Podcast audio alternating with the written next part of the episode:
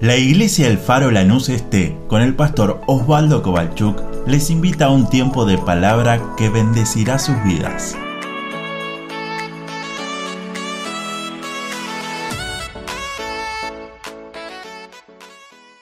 Abra su Biblia, Evangelio de Marcos, capítulo número 11. Evangelio según San Marcos, capítulo número 11. Y damos lectura a la palabra de Dios. ¿Lo tiene? Marcos capítulo 11 dice así, cuando se acercaban a Jerusalén, junto a Betfagé y a Betania, frente al monte de los olivos, Jesús envió dos de sus discípulos y les dijo, id a la aldea que está enfrente de vosotros, y luego que entréis en ella, hallaréis un pollino atado en el cual ningún hombre ha montado, desatarlo y traerlo. Y si alguien os dijere, ¿por qué hacéis eso? Decid que el Señor lo necesita y que luego lo devolverá. Fueron y hallaron el pollino atado afuera a la puerta, en el recodo del camino, y lo desataron. Y uno de los que estaban allí le dijeron, ¿qué hacéis desatando el pollino? Ellos entonces le dijeron que como Jesús había mandado, y los dejaron.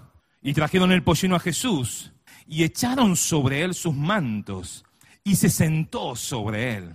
También muchos tendían sus mantos por el camino y otros cortaban ramas de los árboles y las tendían por el camino.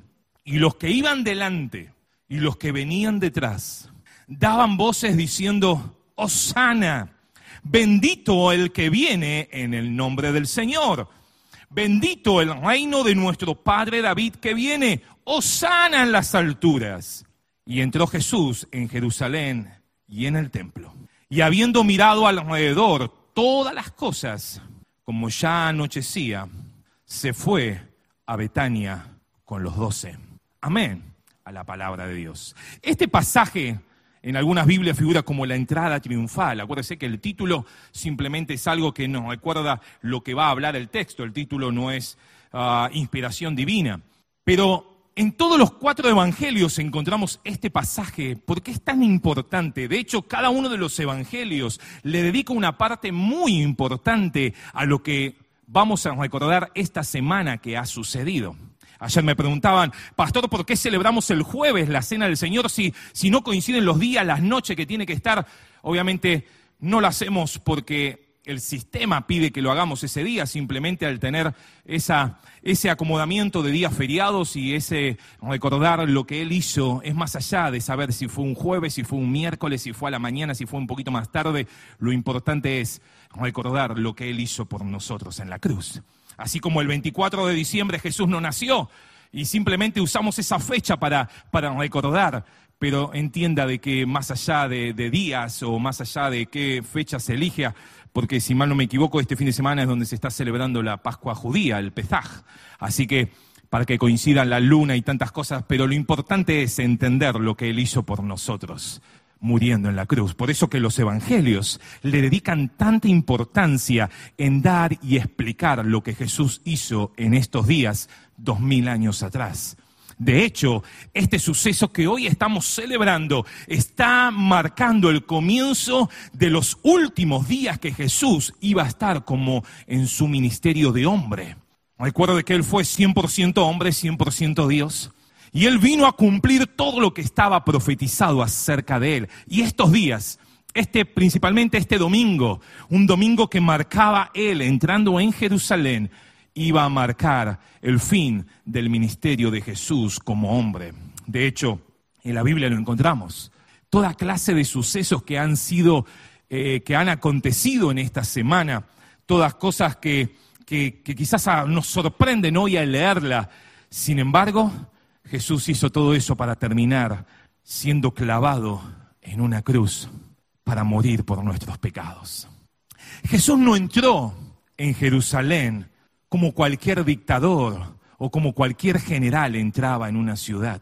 Él entró como el rey, lo que estábamos leyendo, lo que estábamos cantando hoy en la alabanza, pero para vivir, para cumplir su ministerio como siervo. La palabra de Dios dice, por ejemplo, en Mateo, Jesús, el Hijo del Hombre, no vino para ser servido, sino para servir y para dar su vida en rescate por muchos. ¿Se anima a decir amén a eso o no?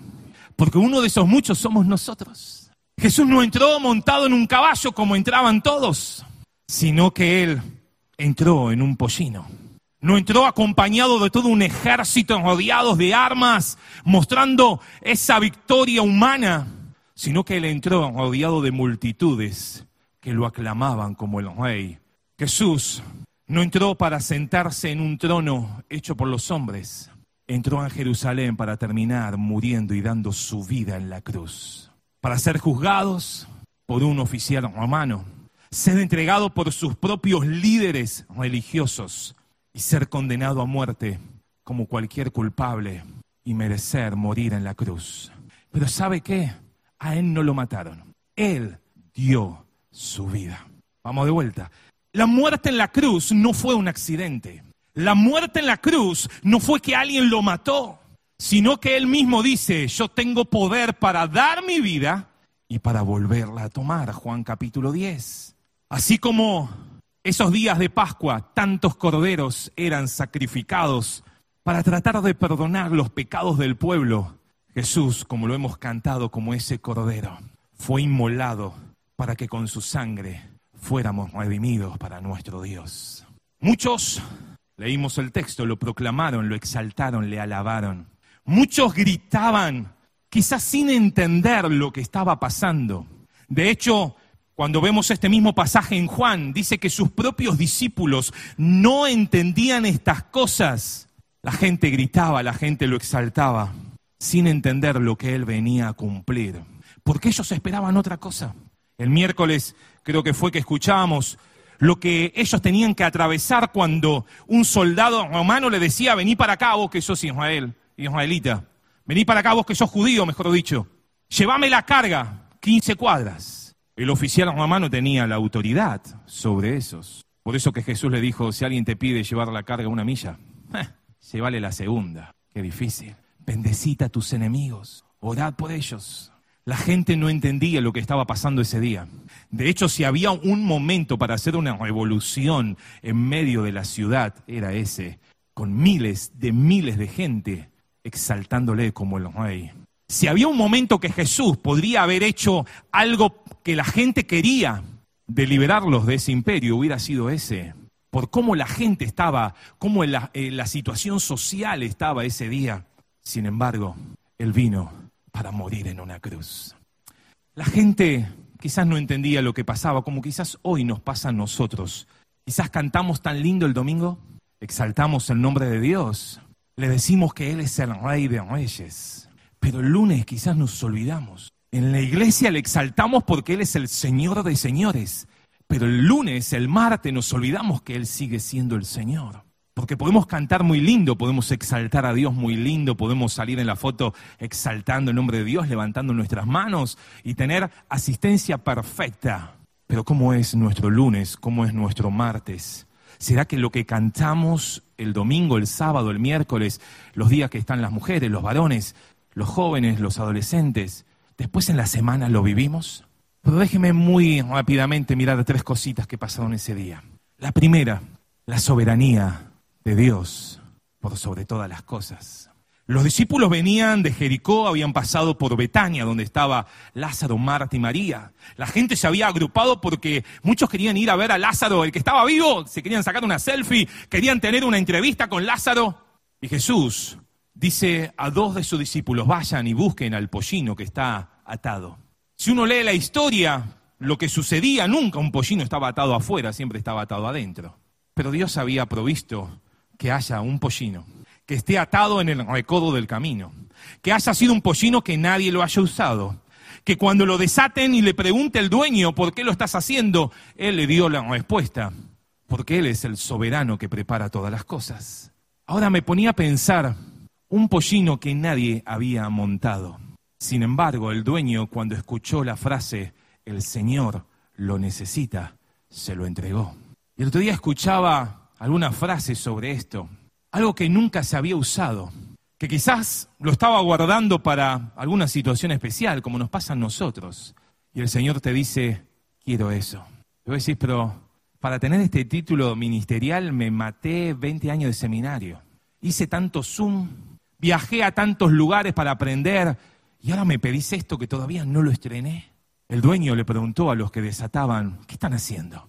Obvio, es como que vos te lleves hoy algo y vos digas, ¿por qué te lo llevas? Una pregunta obvia. Sin embargo, cuando escuchó el Señor lo necesita, no tuvo problema en dárselo. Y Jesús le dijo, tranquilo, te lo va a devolver. Si entendiéramos lo que es darle a Dios nuestras cosas que nos han costado, nuestras cosas que quizás la tenemos bien guardada porque decimos, algún día lo voy a usar, y se la damos a Dios, Él es el que nos retribuye con bendiciones. Él es el que lo devuelve bendecido. Él es el que trae bendición cuando damos y disponemos nuestro corazón. Ahora imagínate los dos discípulos si te tocaba a vos ir hasta la aldea enfrente y empezar a desatar. ¿Quién lo desata? ¿Lo desatás vos o lo desato yo? ¿Qué hacemos si nos encuentran desatándolo? El soberano había preparado todas las cosas. Él había preparado aún los mínimos detalles. Quizás ellos no lo entendían todavía, pero Jesús les estaba mostrando que Él seguía teniendo el control a pesar de lo que iba a pasar esa semana. Hoy, déjame decirte lo mismo. Quizás no entendemos por qué vivimos el 2020, el 2021 de la manera que lo estamos viviendo. Quizás no entendemos por qué en el trabajo, en las circunstancias, en la familia, en tantas cosas vivimos de acuerdo a lo que está pasando. Déjame decirte, el Señor sigue siendo el soberano y el que tiene el control de todas las cosas. Pero si Él lo pide, dáselo. Si Él te está pidiendo horas en la madrugada para orar, dáselas. Nadie dice amén, pero bueno. Quizás Él te está pidiendo horas en tu noche. Quizás te está pidiendo tu vida. Dásela. Porque cuando Él la usa, Él lo da con bendición. Él era el soberano que tenía el control. De hecho, Pedro y Juan, cuando estaban en el concilio, Hechos capítulo 4, verso 27, dice que cuando les hablaban a todos, ellos le dicen, Jesús, Él tenía el poder para hacer con tu mano y con tu consejo todas las cosas que había determinado que iban a suceder. No fue casualidad que encontraron un pollino por ahí, no fue casualidad que quizás ese dueño ese día lo había atado afuera, no, Dios tenía el poder y Él era el soberano, el que estaba preparando todas las cosas. Por eso, que aunque quizás el dueño del pollino nunca se había dado cuenta, Jesús entraba en ese pollino porque 500 años antes, Zacarías capítulo 9, verso 9, dice, Alégrate, oh hija de Sión, porque tu rey viene a ti montado en un pollino. Entrar en un pollino era el cumplimiento de la profecía que fue dicho 500 años antes. Y a veces nosotros nos asustamos por las cosas que nos pasan y decimos, ¿será que Dios todavía tiene poder? 500 años antes, profeta Zacarías profetizando, va a venir y va a entrar en tu pollino.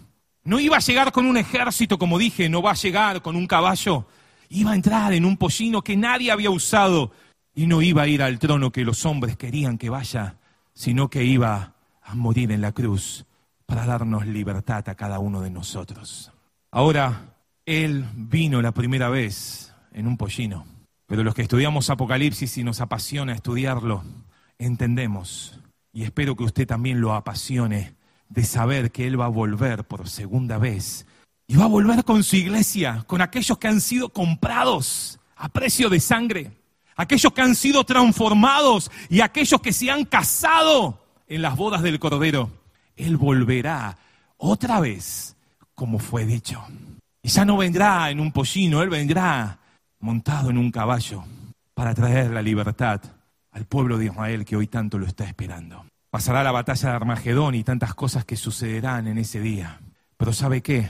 A pesar de todas las cosas que nos puedan ir pasando, Él sigue siendo soberano. Él tiene todo bajo su control. Él sigue siendo el rey, a pesar de que cada vez que se movía necesitaba que alguien le preste un barco, una barca. A pesar de que cuando Él tuvo que morir no tenía una tumba para que alguien lo ponga, sino que le tuvieron que prestar una tumba. Aunque Él era el dueño de todo, dice la palabra, se despojó de todas esas cosas para humillarse y venir a cumplir el ministerio que el Padre le había pedido.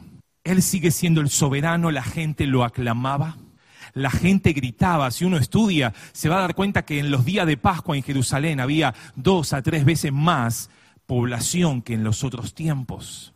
Todos esos que habían ido a ver cómo Lázaro había sido resucitado, esa gente se unió para cantar Osana en las alturas. Osana al Hijo de David. ¿Y qué significa la palabra Osana que tanta la usamos hoy? La palabra Osana significa sálvanos, ahora te pedimos. La gente le clamaba. Mire, si había una tradición en ese tiempo era cantar el Salmo 118. En los tiempos de Pascua se cantaba y se decía, en esos tiempos, por ejemplo, el verso 25, diciendo, sálvanos ahora, oh Jehová, te pedimos, que es la palabra Osana. Bendito el que viene en el nombre de Jehová, en el nombre del Señor. ¿Cuántos años lo habrán cantado cada vez que había una Pascua? ¿Cuántos años lo habrán celebrado? Pero ahora ese estaba caminando en medio de ellos.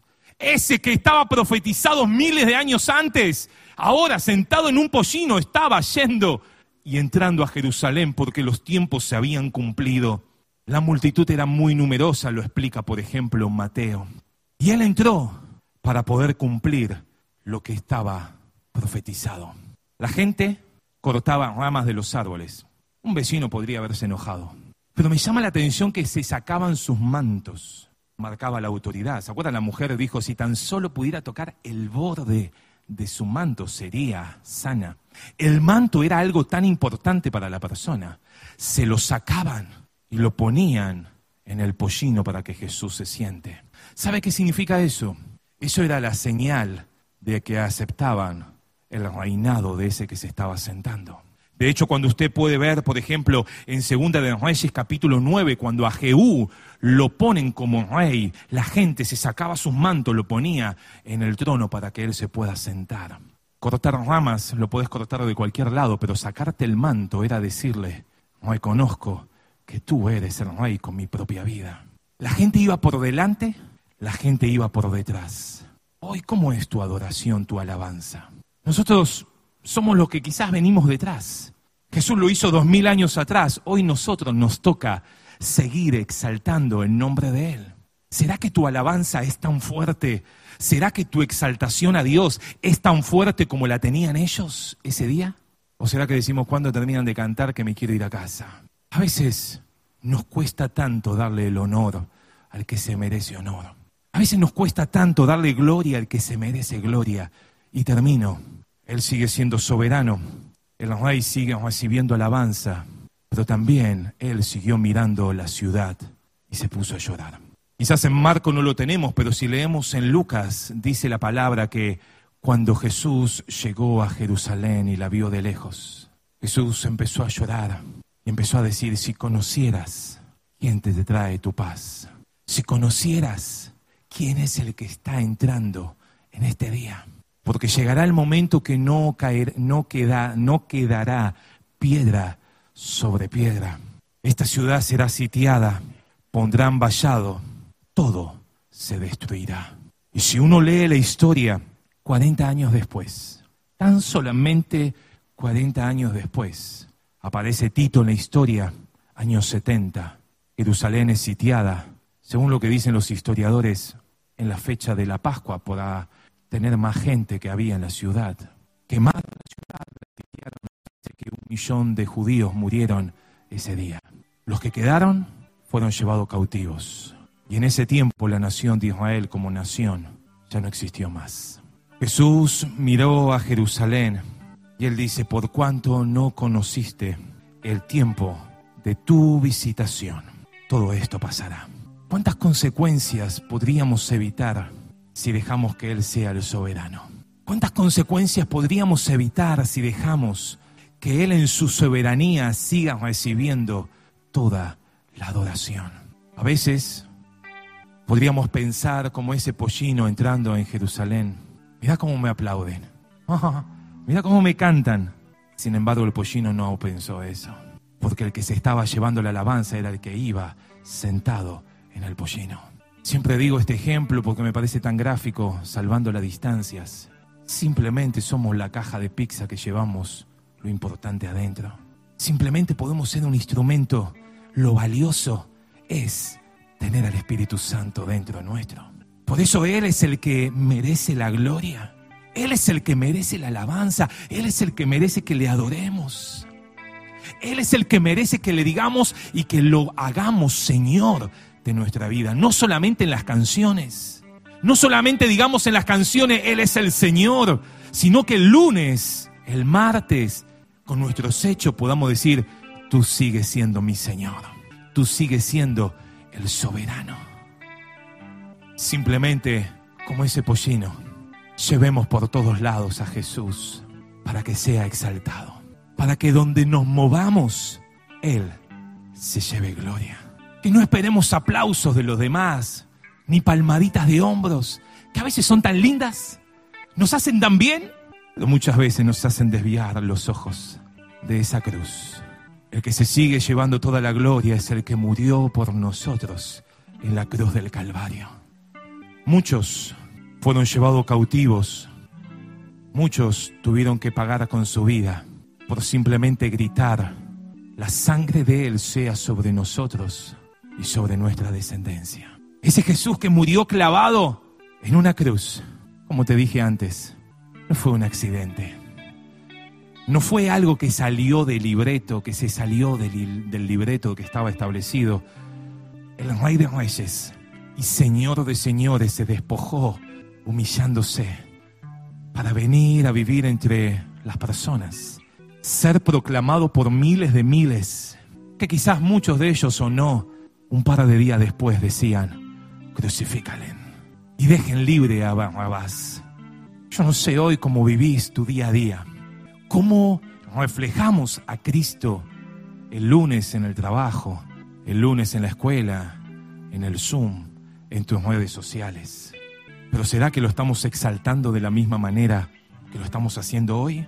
¿Será que de nuestros labios fluyen esa adoración al que es Señor aún los martes?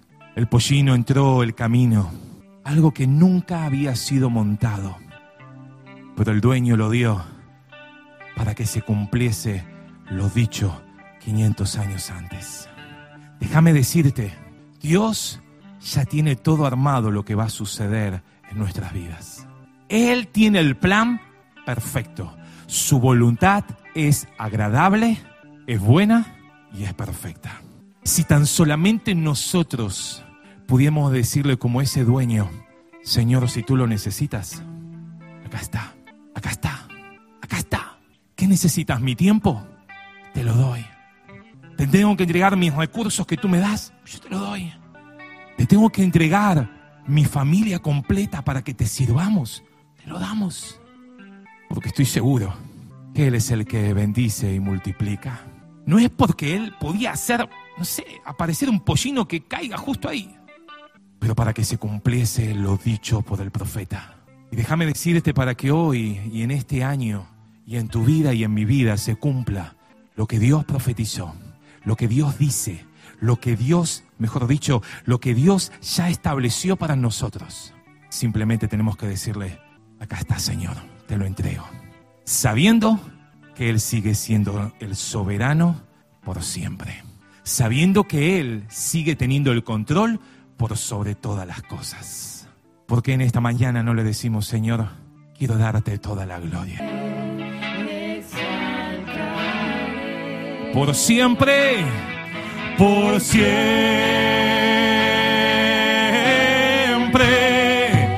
Vamos, te daré, te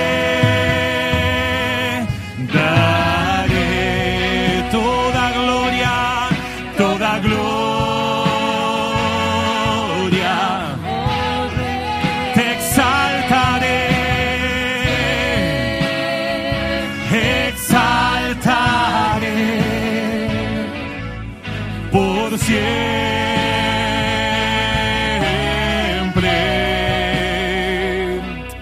Señor, queremos darte todo, todo, todo, todo a ti, Jesús. A veces somos tan orgullosos que muchas veces hasta no queremos ni levantar una mano, ni queremos abrir un labio. Pero Señor, en esta mañana queremos unirnos a exaltarte. Queremos unirnos a que te lleves toda la gloria y toda la alabanza. Queremos unirnos para que seas tú el Señor de tu iglesia. Muchas veces ponemos nuestros planes, muchas veces ponemos nuestros gustos por delante. Pero Señor, en esta mañana queremos reconocer que sigue siendo el soberano, que sigue siendo el Señor de señores, que nada, absolutamente nada, se escapa de tus manos. Que todo lo que nos puede pasar o todas las cosas que tú permites son lo que tú has establecido, Señor. Ayúdanos a que de nuestro corazón puedan siempre salir un cántico de alabanza. Pueda salir siempre un cántico de adoración. Un cántico para exaltar tu nombre. Señor, en esta mañana queremos ver que tu Santo Espíritu pueda estar llenando cada vida, cada corazón que en esta mañana no tiene fuerzas para adorarte. No tiene fuerzas para darte el honor que tú te mereces porque los golpes de la vida, las situaciones han hecho que quizás hoy mi mirada esté puesta en las cosas que tengo aquí en medio de este suelo. Y me cuesta levantar los ojos al cielo y decir, ¿de dónde vendrá mi ayuda? ¿Dónde estará el que me guarda? Y no nos damos cuenta que tu sombra, Señor, sigue estando para poder estar guardados. Que tus alas están ahí para poder estar protegidos. Señor, gracias porque entraste en nuestro corazón. Y hoy podemos entrar a tu presencia. Hoy podemos estar en tu presencia gozándonos, dándote la gloria, dándote el honor, dándote la alabanza. Señor, gracias, porque no hay otro como tú, Jesús. No hay otro que pueda hacer las cosas que tú haces. Oh, aleluya. Aleluya. Aleluya. Ahí donde estás en tu corazón, que podamos en esta mañana terminar este culto diciendo, Señor, ¿será que el pollino me lo guardé?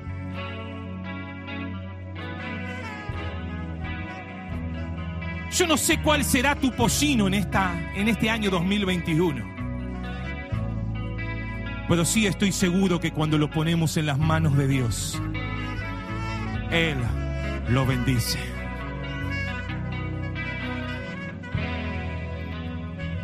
Muchos hoy quizás están tristes porque no tienen más el pollino al lado suyo. Pero déjame decirte que si se lo diste a Dios, Él tiene el control. Si se lo diste a Dios, Él sigue siendo el soberano. No tengas problema en poner tus hijos en las manos de Dios. No tengas problemas en poner tu familia en las manos de Dios. No lo dudes, Él sigue siendo soberano. Pero aprendamos a soltar y a dejarlo en las manos de Dios. Aprendamos a decirle Dios, si tú lo necesitas, acá está, úsalo. Déjame decirte hoy, quizás te veo un corazón tan triste, pero hoy está para poder sanar todo, para poder traer libertad, para poder traer sanidad. Oh, aleluya. Vamos iglesia, empezar a interceder en tu banca, en tu lugar. Hoy el Señor sigue sanando. Hoy el Señor sigue trayendo bendición al que está caído. Al que está débil, Él quiere levantarlo. Él quiere que nos gocemos en esta mañana y que podamos darle gloria, que podamos darle el honor, que podamos darle la alabanza, que podamos darle todo, todo, todo, absolutamente todo para que Él lo maneje. Oh, aleluya, aleluya, oh, aleluya. Señor, tú eres digno, tú eres digno, tú eres digno, tú eres digno. Vamos, te animas a levantar tu voz ahí donde estás. Levanta tu voz en esta mañana y decirle, Dios, quiero darte gloria. Vamos, deja que tu voz levante ese cántico nuevo de adentro del corazón. Oh, aleluya. Si querés levantar tus manos al cielo y decirle, Dios, quiero darte gloria. Quiero darte honor en esta mañana.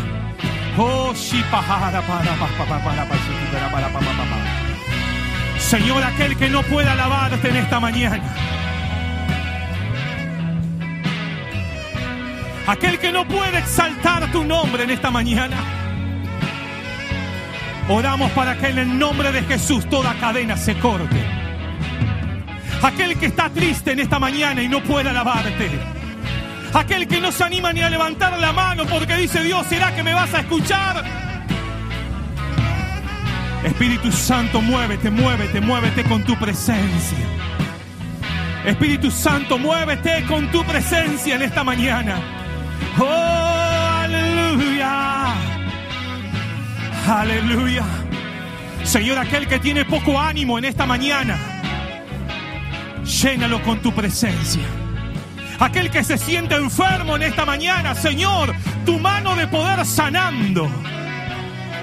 Aquel que se siente oprimido en esta mañana, Dios, por la sangre de Cristo, por la sangre de Cristo, declaramos victoria.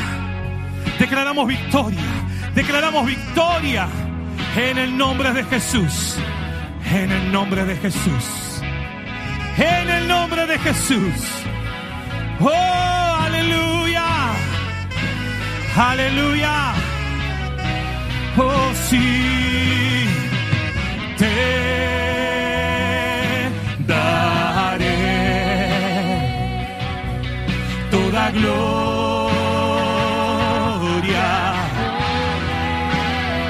Te exaltaré. ¿Se anima a decirlo? Por siempre.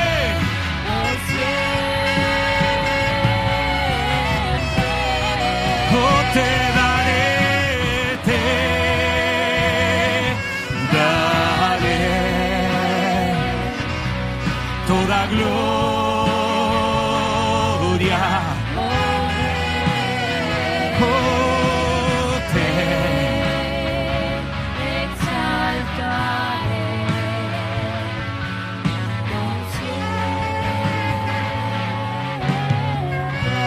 Oh, aleluya. Te. Vamos. Dígaselo con su voz. Toda gloria. Te exaltaré.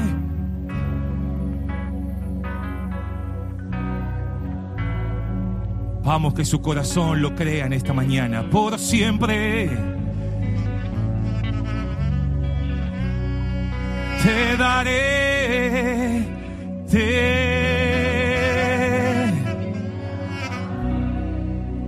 toda gloria, toda gloria.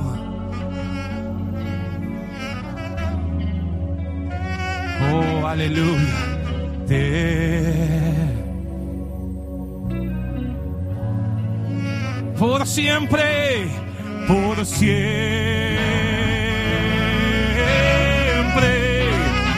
La última vez decimos, te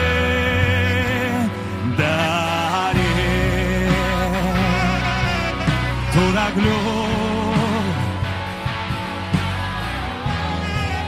gloria.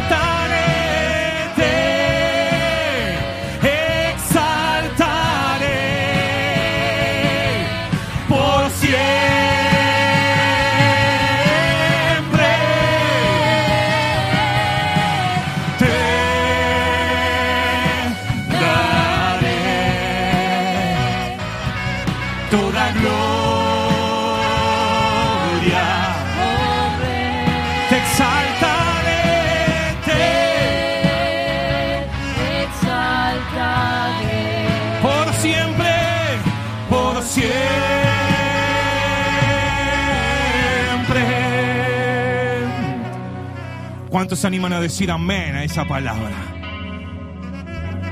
Queremos despedir a los que nos están acompañando en la distancia a través de la edición digital, a través de la edición online. Gracias por acompañarnos, gracias por sumarte. Que Dios te bendiga, que Dios los guarde, que tengan una semana bendecida y los esperamos el próximo miércoles para disfrutar juntos la presencia de Dios. Dios los bendiga. Deseamos que esta palabra fortalezca su relación con Dios. Como familia de fe te invitamos a seguir creciendo juntos. Nos encontramos en Instagram, Facebook y YouTube El Faro Lanús Este o por WhatsApp al 11 30 73 50 63. El Faro, una iglesia de fe, acción, reproducción y objetivos.